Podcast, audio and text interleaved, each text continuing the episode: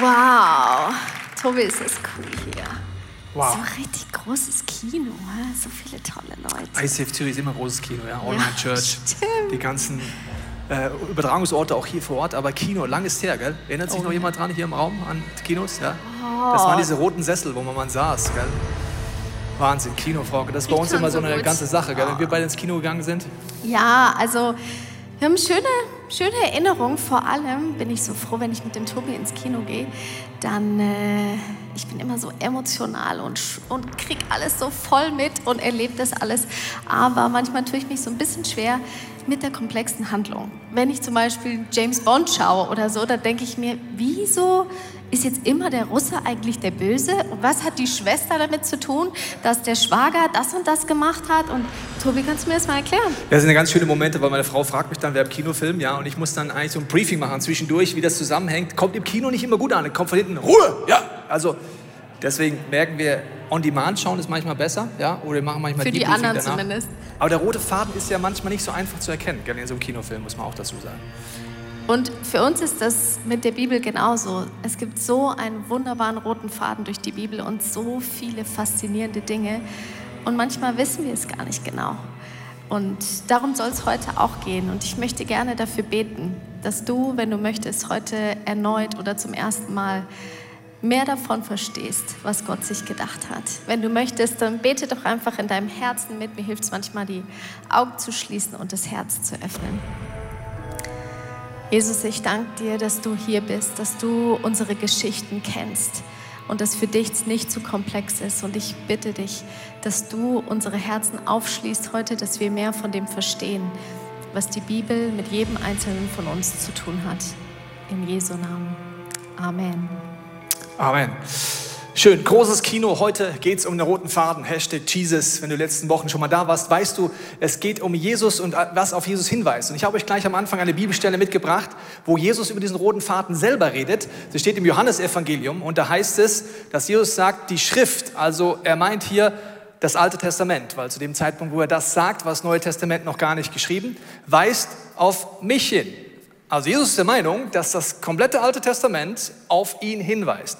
Denn wenn ihr Mose wirklich glauben würdet, Mose zum Hintergrund, der hat die ersten fünf Bücher Mose kommen von ihm. Das sind so die Bücher, wo es um Opfer geht. Da kommt erst Vater Abraham, kommt, ja, hat viele Kinder, vielleicht kennst du das, viele Kinder hat Vater Abraham. Da kommen die ganzen Stammesväter und so weiter. Und da kommt dann irgendwann, die Opfer werden eingeführt, dritte Mose, Highlight von mir persönlich, ja, da denkst du, bist im Slasher-Movie oder keine Ahnung, was ist da los. Dann kommt der Tempel, da kommt Stiftshütte, alles Mögliche ist dann da unterwegs. Und äh, dann heißt es hier, würde mir, denn er hat ja über mich geschrieben. Also Mose hat über Jesus geschrieben? Wie jetzt? Also, das soll der rote Faden sein, dass alles auf Jesus hinweist. Es gibt eine zweite Szene über den roten Faden, das ist eine meiner Lieblingsszenen. Da heißt es, dass zwei Jünger, nachdem Jesus gestorben und auferstanden ist, mit ihm unterwegs sind. Sie erkennen ihn zunächst nicht und er läuft mit ihnen nach Emmaus. Das war eine sehr vielestündige äh, Wanderung. Und währenddessen heißt es im Lukas-Evangelium, dass er ihnen das komplette Alte Testament auslegte auf ihn hin. Ich sage mal, es war die beste Message der Weltgeschichte, aber nur zwei Zuhörer. Also er hat das ganze Alte Testament, man geht davon aus, die Message hat ungefähr zehn Stunden gedauert. Also ungefähr zehn Stunden hat er gepreacht und gesagt, das alles weist auf mich hin. Vom 5. Mose über Propheten, über all das weist auf ihn hin als roter Faden. Und da wollen wir heute ein bisschen tiefer eintauchen, wieder bei Hashtag Jesus, diesen roten Faden zu entdecken. Weil es heißt am Ende, dass die Jünger sagen, was für ein besonderer Moment war es, als er uns die Verständnis für die Schrift öffnete.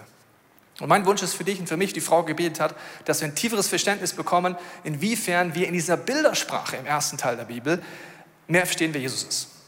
Man sagt ja, ein Bild sagt mehr als tausend Worte. Es sind oft äh, Geschichten, Bilder, Metaphern, die mir helfen, das, was ich mit meinen Augen eben nicht sehe, die geistige Dimension, was Jesus tut, wer Gott ist, das mehr zu verstehen durch das, was ich im ersten Teil der Bibel lese. Und wir wollen das heute am Beispiel vom Priester machen. Wir haben uns ja in der Hashtag Jesus schon sehr wahnsinnig geniale Dinge angeschaut über die, den Bund und so weiter. Und heute geht es um das, die Rolle des Priesters.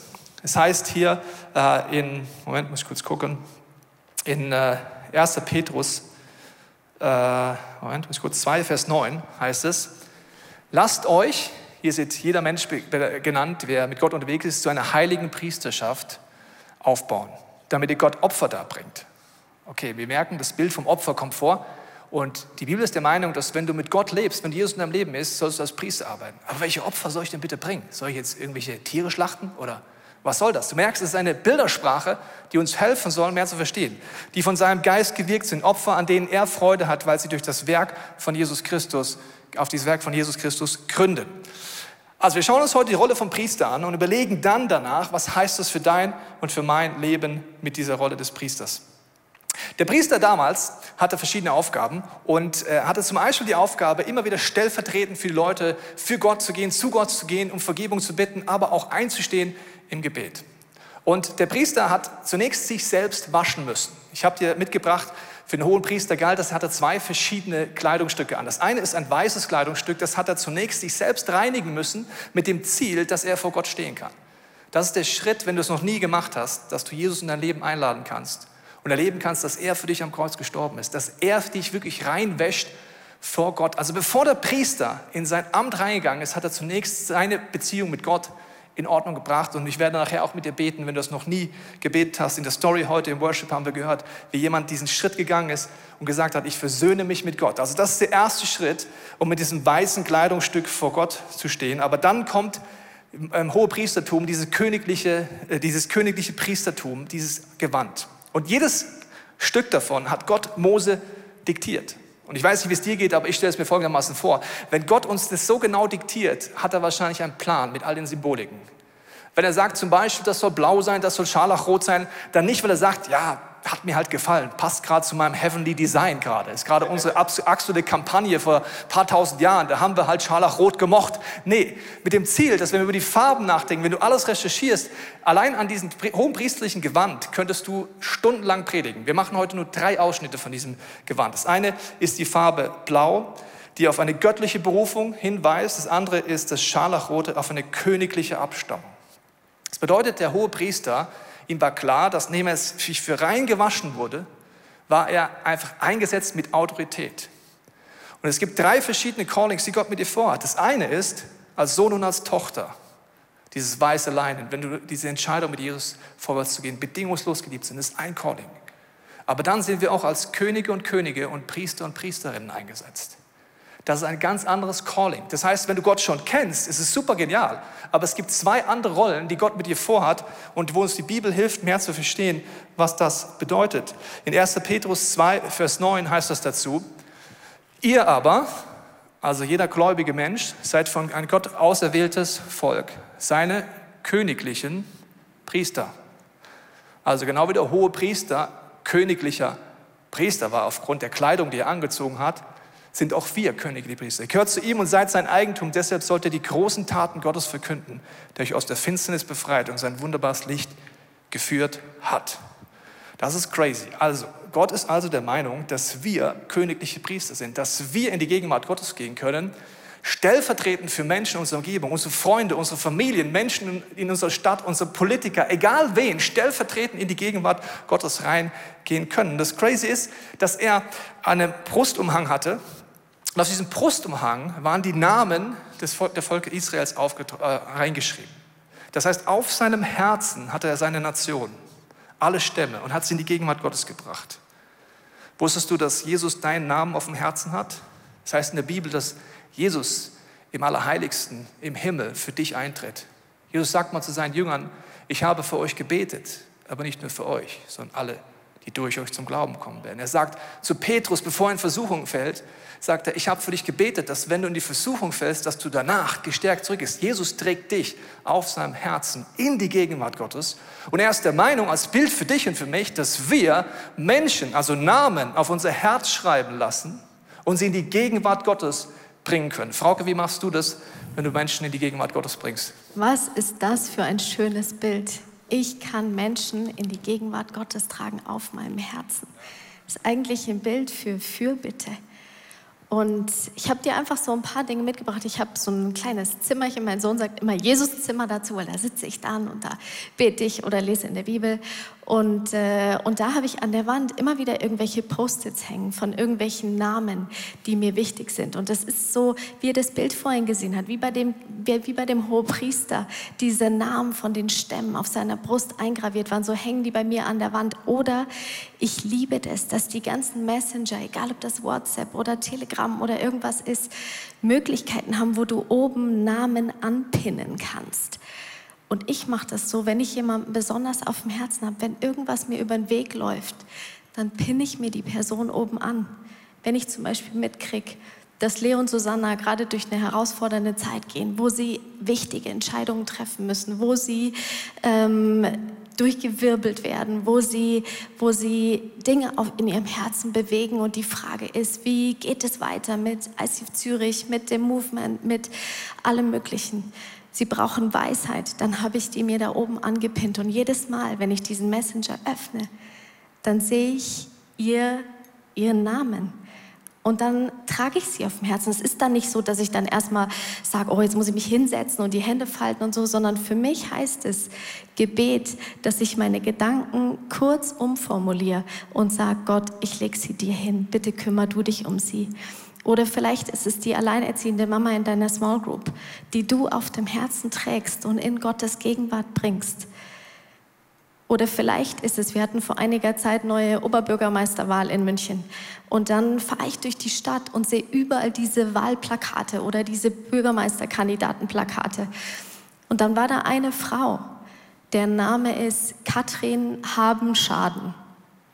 Und der Name ist mir ins Auge gefallen weil ich gedacht habe, es ist krass.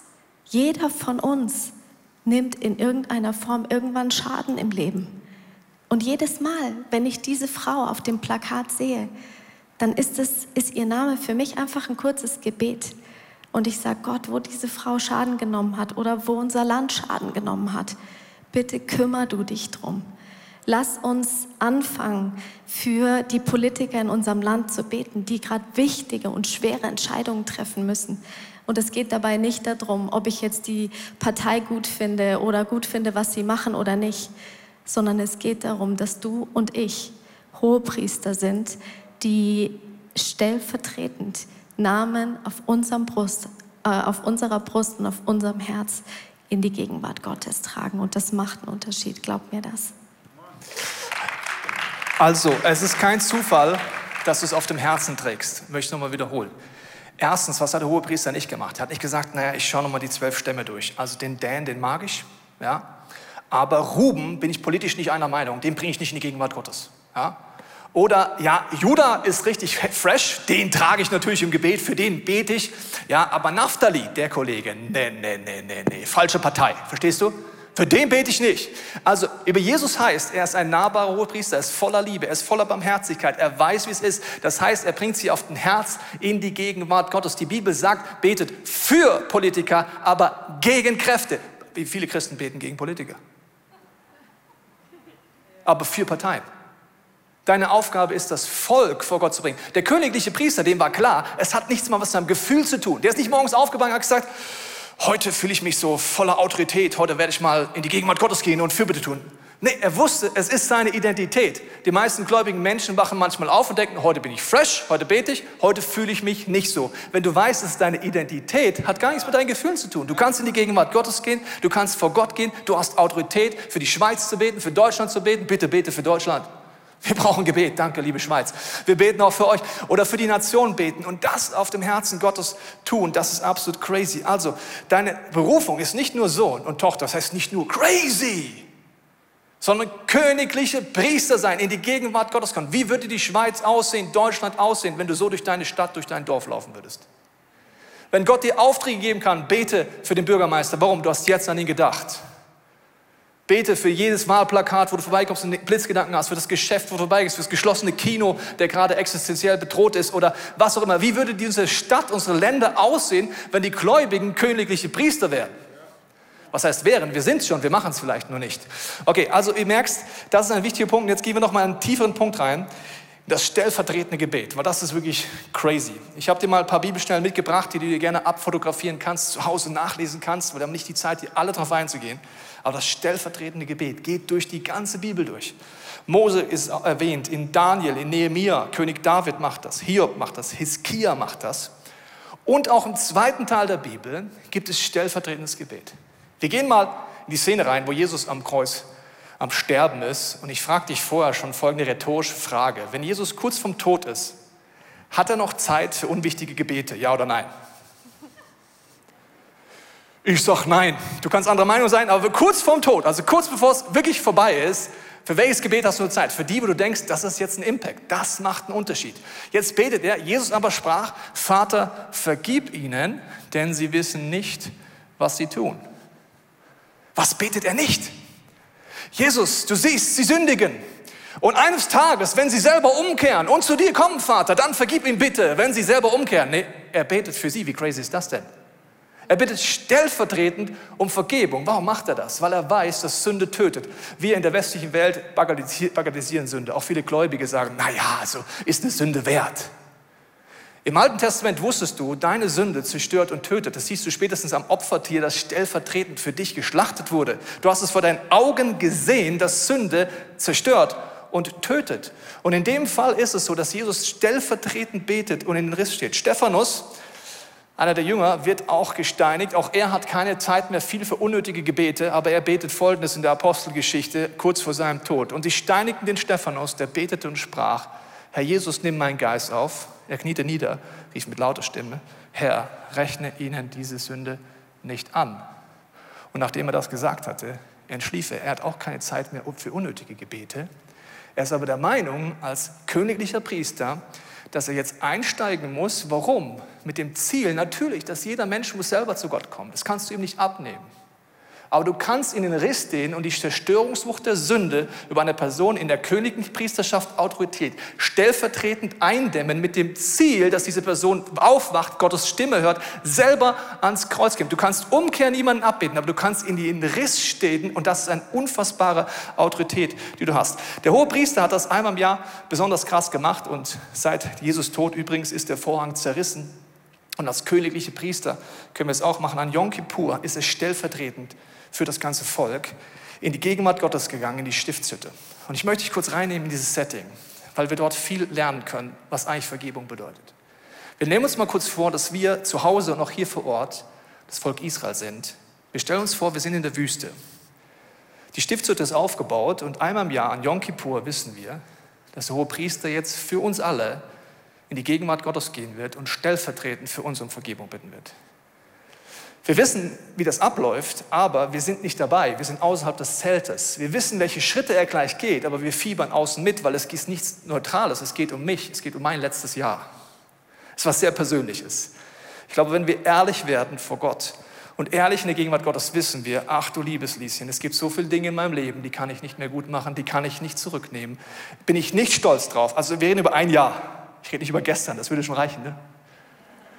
Okay, ein paar Leute haben es verstanden, andere sagen, wieso gestern? Ich, gestern war ich heilig, gestern war Samstag. Da war nur Fußball. Okay, also wir wollen in die Szene reingehen.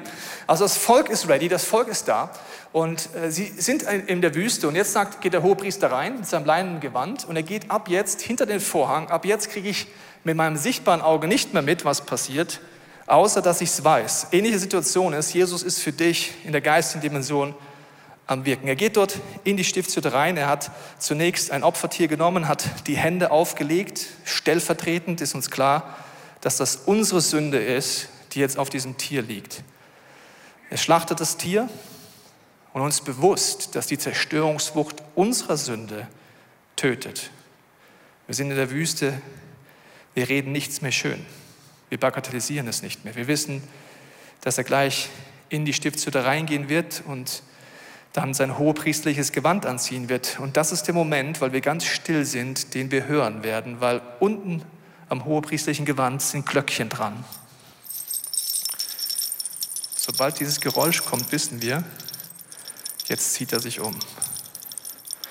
Wir sind angespannt, weil er weiß, er geht vor den lebendigen Gott. Wir haben Ehrfurcht. Wir wissen, vor Gott kann niemand bestehen. Viele Leute denken, die Glöckchen sind nur dafür da. Was heißt nur? Dass wenn er tot umfallen würde in der Gegenwart Gottes, dass man es hört. Aber vor allen Dingen ist es dafür da, dass wir draußen, ohne zu sehen, was er tut, wissen, dass er jetzt für uns in die Gegenwart Gottes geht. Wir gehen nochmal das letzte Jahr durch. Was habe ich gedacht? Was habe ich ausgesprochen, was ich nicht zurücknehmen kann? Wo sind Taten, die zerstört haben? Wo ist einfach das Ziel Gottes in meinem Leben verfehlt worden? Wo habe ich nicht aus Liebe gehandelt? Wir sitzen draußen und können nichts tun. Das ist eine unangenehme Situation. Wir würden so gerne was leisten, so gerne Gott was tun, so gerne was spenden, vielleicht mitarbeiten, irgendwas tun, weil wir fühlen uns eigentlich schlecht mit unserer Sünde. Aber wir sitzen da und hören, wie diese Glocken klingeln. Und wir wissen, er geht in die Gegenwart Gottes. Und wir sind angespannt, weil wir wissen, wenn er rauskommt, wird er uns entweder verkünden, dass Gott uns wieder vergeben hat. Und es wird ein Wunder sein, es wird eine Riesenparty ausbrechen unter uns, weil diese Freiheit, diese Gnade wird uns absolut zum Party bringen. Oder er wird entweder es nicht überleben, der Gegenwart Gottes, oder er wird uns verkünden, dass dies Jahr vielleicht zum ersten Mal Gott uns nicht vergibt. Wir wissen, dass wenn die Glocke lauter wird, kommt er langsam Richtung Tür. Wir sind leise, wir sind angespannt. Die wird lauter und lauter. Er kommt auf die Tür zu und in diesem Jahr verkündigt er uns wieder mal, euch ist vergeben!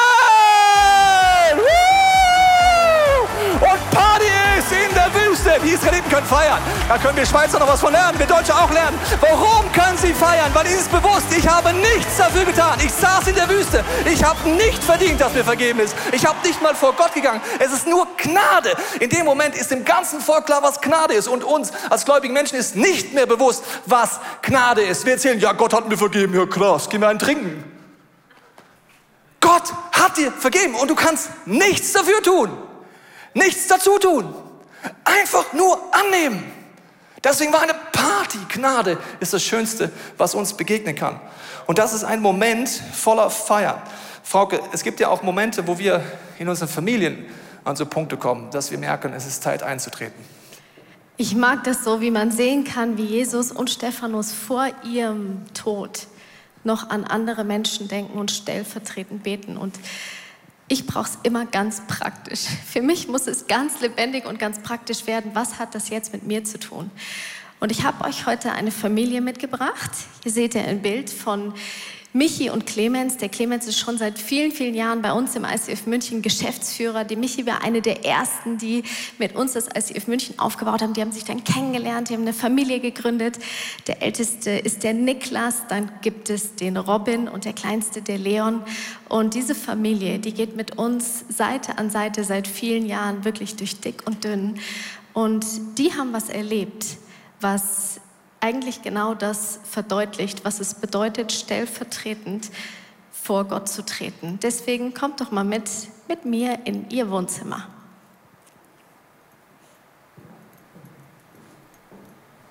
Ihr beiden hattet ja vor gar nicht allzu langer Zeit als Familie eine recht herausfordernde Situation. Ähm, was genau war da? Ja, also ähm, genau, im letzten Jahr hatten wir es mit unserem ältesten Sohn, dem Niklas, äh, relativ spannend. Er hatte äh, interessantes Verhalten, was immer skurriler wurde. Also es war alles irgendwie konfliktreich. Äh, er war lieber bei Freunden als bei uns. Er hat formuliert, oh, ich hätte lieber gern andere Eltern, andere Mama, anderen Papa. Und ähm, wir haben das damals einfach äh, so ein bisschen auf die, die Phase davor ähm, geschoben. Wir haben, waren mit unserem mittleren Sohn in, innerhalb von drei, einem Dreivierteljahr waren wir sechs Monate lang, war immer einer von uns mit, mit ihm im Krankenhaus. Und der Niklas äh, musste immer irgendwie rumgereicht werden. Äh, währenddessen, während der Zeit ist noch unser dritter Sohn geboren, was dann auch wieder uns voll gefordert hat. Ähm, genau, auf jeden Fall war das, hat sich das wirklich zugespitzt. Und wir haben gebetet, wir haben auch Jesus gefragt und haben auch diverse pädagogische Maßnahmen ergriffen, aber irgendwie hat nichts davon gefruchtet. Äh, krasse Situation. Und äh, dann gab es im ICF mal so eine Predigtserie Prison Break, wo es so darum ging, wie kann man aus Gefängnissen ausbrechen. Und das hat euch, äh, das hat irgendwas in euch angeschlagen. Ja, genau. Also die Serie war im, im Herbst letzten Jahres, die Prison Break Serie, wo wir, wo wir im Endeffekt, was der Tobi heute auch gesagt hat, gemeinsam gehört haben, und zwar glaube ich wichtig, dass wir es gemeinsam gehört haben, dass wir hohe Priester sind und unsere Kinder, unseren Sohn in Gottes Gegenwart oder auch die Situation in Gottes Gegenwart bringen können und stellvertretend dort für ihn auch eintreten können. Und ähm, weil wir es beide gehört haben, haben wir dann uns angeschaut und gesagt, okay, das probieren wir jetzt aus, haben uns äh, eine Freundin gesucht, die uns einfach begleitet hat im Gebet ähm, und wo wir einfach in Dialog mit Jesus gegangen sind. Und mich persönlich, äh, mir persönlich hat der Heilgeist so ein, vom inneren Auge ein Bild gezeigt, wo der Niklas in einem Zimmer war, sehr verlassen und traurig das konnte, war, war menschlich, war, gab es die Situation gar nicht, aber es war ein Bild von meinem inneren Auge und die, wo durch diese Situation einfach so eine negative ähm, ja, Auswirkung in sein Leben gekommen ist, warum er sich auch so verhält vielleicht, wie er sich damals verhalten hat. Und was ich dann einfach gemacht habe, ist, dass ich zum einen äh, Gott um Vergebung gebeten habe für meine Versagen als Papa, dass ich das nicht, da nicht äh, wahrgenommen habe, die Situation, und auf der anderen Seite aber auch ähm, quasi im Gebet ähm, ja, also diese negative Auswirkung, die, die diese Situation im Leben von Niklas hat, ähm, im Gebet einfach auch vor das Kreuz bringen konnte, vor zu Jesus bringen durfte und brechen und binden durfte. Ja, und bei mir war es lustigerweise eben eine reale Situation, die Gott mir gezeigt hat. Ähm, zwar habe mich Gott erinnert an eine Situation, wo wir Vollgas gestritten haben, der Niklas und ich, so völlige Eskalation, beide geheult, beide geschrien. Und ich weiß gar nicht, wie wir das an dem Tag gelöst haben. Irgendwie war es dann durch. Aber in dieser Gebetssituation war mir klar, okay, das ist einfach nicht gut bereinigt. Und dann habe ich mich bei Gott entschuldigt für mein mütterliches äh, Versagen, leider dann auch, ja.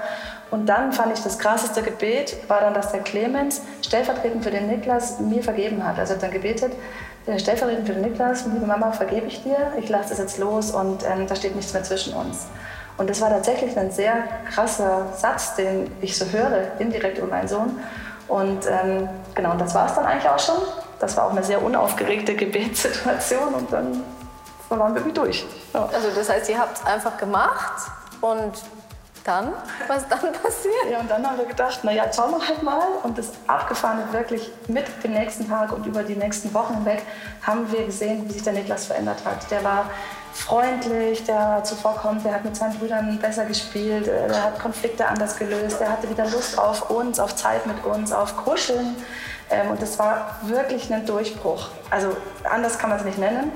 Äh, wir haben natürlich trotzdem noch Jungs, äh, wir streiten auch und die ärgern sich und solches Zeug. Aber es ist jetzt definitiv eine andere Art, eine andere Ebene.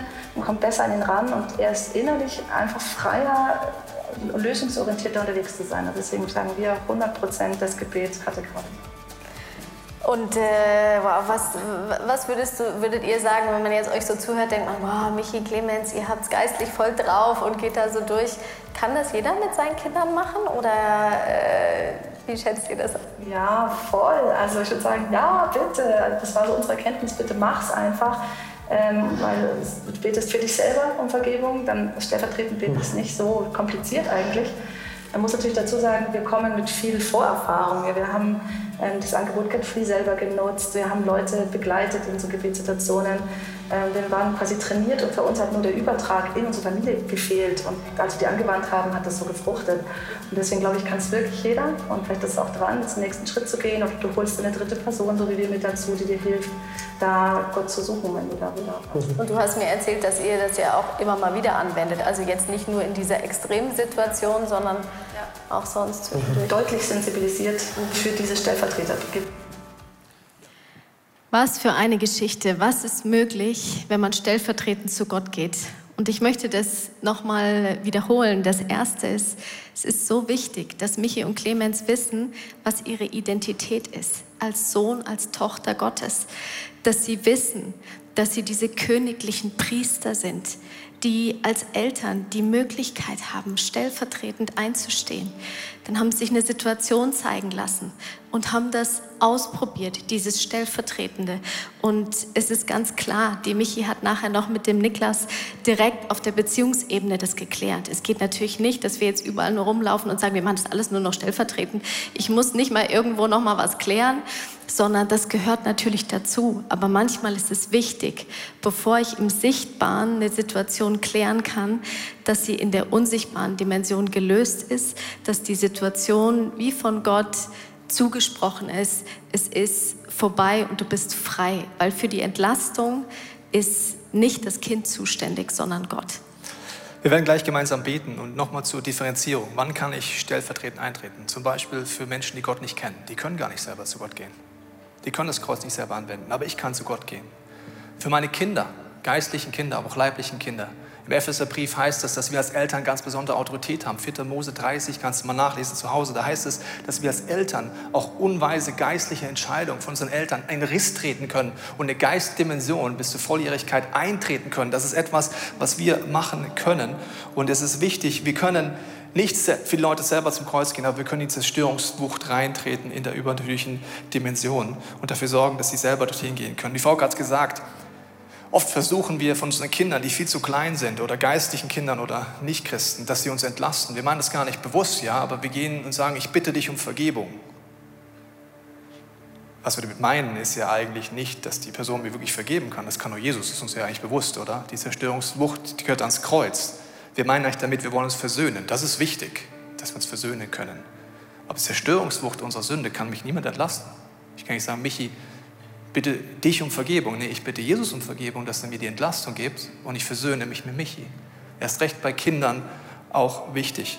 Und deswegen wollen wir jetzt gleich beten. Wir wollen dir die Möglichkeit geben, einfach diesen Schritt zu gehen. Vielleicht hast du dich noch nie für Jesus entschieden, dann kannst du heute gleich mit mir beten, dass du sagst, Jesus, ich lade dich in mein Leben ein. Ich will dieses weiße, leinende äh, Kleid anziehen. Ich will dein Sohn, deine Tochter werden. Und dann wird die Frauke mit euch beten, zu Hause, aber auch hier vor Ort wo sie eigentlich euch zusprechen wird und euch neu segnen wird mit der Gewissheit, dass die Identität ist, ein königlicher Priester zu sein. Und wenn du das heute neu annehmen willst, kannst du gleich mit der Frau das gemeinsam beten.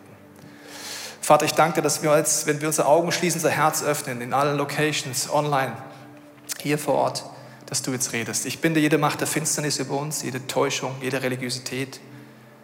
Und wenn du heute merkst, du möchtest Jesus zum ersten Mal in dein Leben einladen, dann kannst du mit mir jetzt beten in deinem Herzen.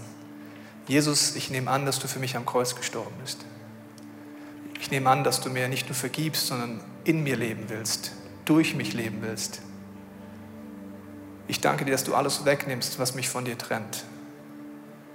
Ich danke dir, dass du mich zum Sohn und Tochter berufst. Ich danke dir, dass wie das Volk Israel ich nichts dafür tun kann oder muss. Einfach nur annehmen, dass du mich liebst, dass du alles für mich getan hast. Und wenn du bewusst nochmal eintreten willst in diesen Auftrag, den Gott dir gegeben hat, königlicher Priester, königliche Priesterin zu sein, vielleicht hilft es dir, dass du aufstehst, hier oder zu Hause, dass du deine Hand auf dein Herz legst und ich spreche dir zu. Du bist ein von Gott auserwählter königlicher Priester. Du bist eingesetzt, du hast Vollmacht und Autorität zu gehen, stellvertretend zu beten und das in Anspruch zu nehmen, wo Jesus sagt, er hat, er hat es vollbracht und du bist sein Erbe und darfst das nehmen. In Jesu Namen. Amen. Wir glauben fest,